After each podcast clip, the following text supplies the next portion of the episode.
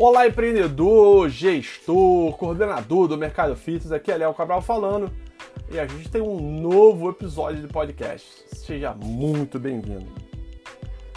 É, minha gente, a gente sabe que uma realidade que a gente tem né, dia após dia, independente da época do ano, é trazer e levar resultados extraordinários aos nossos negócios. E aí vem uma reflexão importante, né, de poxa, eu preciso fazer estratégia, preciso fazer uma série de coisas que eu já venho falando com vocês aqui nos podcasts, que são importantes, eu preciso inovar, eu preciso melhorar a experiência do meu consumidor, eu preciso definir meu modelo de negócio, tudo isso é importante, mas tudo isso funciona se você escolhe as pessoas certas né, para que estejam com você entregando experiência para os seus consumidores. E aí, é, a minha, minha reflexão inicial é que a gente, de uma forma geral, precisa mudar o processo pelo qual a gente seleciona as pessoas que vão trabalhar com a gente. É, eu conto essa história para todo mundo, né? Mas bem lá no início da Bodytech, né? Quando eu atuava de gestão da musculação, eu e o meu parco, que era o professor Bruno Lima, hoje ele é gerente de uma unidades da Bodytech, o Bruno cuidava da coletiva. Cara, a gente fazia tudo, né? A gente viajava para fazer processo seletivo, a gente especificava os equipamentos do setor, a gente participava da negociação com os fornecedores, a gente montava as salas, dava treinamento e tinha que fazer as unidades que estavam funcionando é, dar certo. Não só as que estavam sendo inauguradas, mas que já existiam. E eu me lembro é, quando a gente foi é, lançar uma Bodytech numa das capitais do Brasil, era uma capital que não existia Bodytech, era uma capital onde o mercado não entregava muito valor né, pro, para o consumidor naquele momento. Ao mesmo tempo, a gente fez uma pesquisa de mercado e viu que o, o público consumidor tinha uma expectativa altíssima na entrada da Bodytech naquele, naquela capital, naquela cidade. E dentro dessa, desse cenário, né, dentro dessa perspectiva, é, a gente sabia que o nosso ticket era pelo menos três vezes maior do que a média do mercado. Né? Então, naquele momento, a gente tinha que entregar muito valor, a gente sabia disso. E eu me lembro que é, eu fiquei muito preocupado e, e, eu recorri a um mentor que eu tinha né, para conversar internamente. O que, que ele podia me dar de, de ajuda, né, de reflexão, para que, que eu pudesse fazer um bom processo seletivo, porque eu não tinha ainda o apoio do RH, o RH tava, a gente estava sem RH na, RH na época na empresa. Ele me falou o seguinte, cara, quais são os fatores hoje que fazem com que é, os profissionais sejam demitidos? Forma, eu falei, de uma forma geral, é a questão né, comportamental, a atitude que eles tomam. Beleza.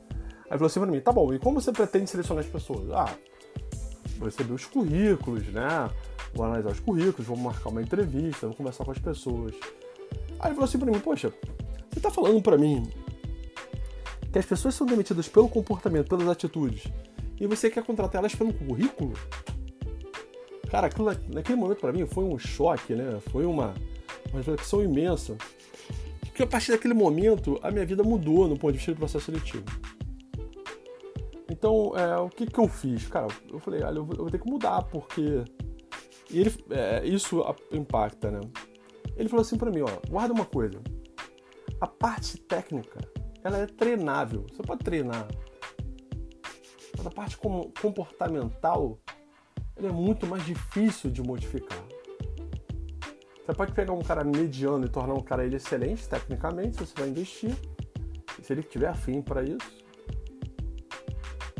mas uma pessoa que é, é muito boa tecnicamente, mas do ponto de vista comportamental, não sabe trabalhar em equipe, uma pessoa muito vaidosa, eu tenho um conhecimento muito grande, mas não consegue transformar esse conhecimento em atitudes, onde o consumidor possa perceber um diferencial na sua prestação de serviço. Tudo isso são desafios né, para o dia a dia de qualquer empreendedor. E foi a partir de, dessa, dessa implantação, dessa unidade, é, que eu comecei a entender que o processo seletivo tinha que ser comportamental. E eu comecei a convidar as pessoas para um treinamento. E o treinamento fazia parte do processo seletivo. onde eu fazia dinâmicas, né, com objetivos específicos. Olha, eu queria avaliar trabalho em equipe, então eu criava uma dinâmica de trabalho em equipe. Queria, queria a, a, avaliar é, a gestão de conflito, liderança. Então a gente foi criando, né, a gente criou as dinâmicas, a gente fez dois dias de processo seletivo e ao final a gente fazia reflexões, entregava né, para as pessoas também que estavam indo ali né, uma explicação do porquê, qual era a importância. E desde então, né, na época na empresa, eu tinha dois anos de empresa, isso aí foi em 2010 mais ou menos, cinco anos seguintes que eu trabalhei. Todos os processos seletivos a gente fazia análise comportamental, dinâmica, para olhar currículo e fazer prova técnica depois, no final. Eu tinha um ponto de corte de conhecimento técnico mínimo que a pessoa tinha que ter, né? Isso é muito importante também. Mas é, tudo isso veio é, e traz reflexão. Porque a gente vê no dia a dia, por exemplo, hoje no dia a dia é, de mercado, se a gente for ver, qual é o desafio que você tem, né? Como empreendedor, como gestor, entregar valor. O mercado está se polarizando, né? Eu tenho os low cost e as premiums. Quem fica no meio do caminho e entregar valor e só se posiciona por preço, está fadado a fracasso. Está fadado a morrer nos próximos anos nesse mercado. Mas tudo isso, toda estratégia, todo processo que você possa montar para se diferenciar no mercado vai depender das pessoas que executam isso. Tem aquelas pessoas que são resistentes à mudança, aquelas pessoas que têm muito conhecimento, mas pouca atitude. É, tudo isso é importante para avaliar, independente de contexto de setor, tá? Isso não é só para professor de musculação de coletivo, é para todos os setores do seu negócio. Eu posso dizer para você, com certeza, que eu aplico isso nos meus clientes da consultoria. A gente vai começar a mentoria agora, eu vou falar sobre isso é, também na mentoria para as pessoas, mas é, a minha capacidade assertiva melhorou bastante e, e eu consegui diminuir muito a rotatividade com esse processo, né? Porque no final do dia, academia são pessoas cuidando de pessoas. E eu preciso ter as pessoas certas. É, se eu tenho um olhar apenas para ter as melhores, as melhores, é, a forma pela qual eu classifico o que é ser melhor, qual a minha definição para de ser melhor, pode ser que muitas vezes eu possa impactar negativamente o meu negócio. E eu posso trazer custo para o processo demissional. Revise, mude a sua maneira de contratar as pessoas. É claro que você tem que ter um sarrafo mínimo de conhecimento, é, mas o principal é o comportamental. É a atitude. Como as pessoas se comportam, qual é o nível de ação que elas têm. Isso vai ser o grande diferencial e vai te ajudar a entregar mais valor para seus clientes. Espero que esse podcast de hoje essa segunda-feira maravilhosa possa ajudar você a melhorar o seu negócio. Eu queria deixar claro aqui, para os interessados, a gente começou a fazer hoje as entrevistas para as pessoas que estão interessadas a participar da mentoria. Hoje a gente tem 63 pessoas interessadas, mas são apenas 15 vagas. Acredito que depois desse podcast vou aumentar mais o número de interessados. Então, se você está interessado, manda mensagem para contato.leocabralconsultoria.com ou entra no nosso, no nosso Instagram, arroba Léo.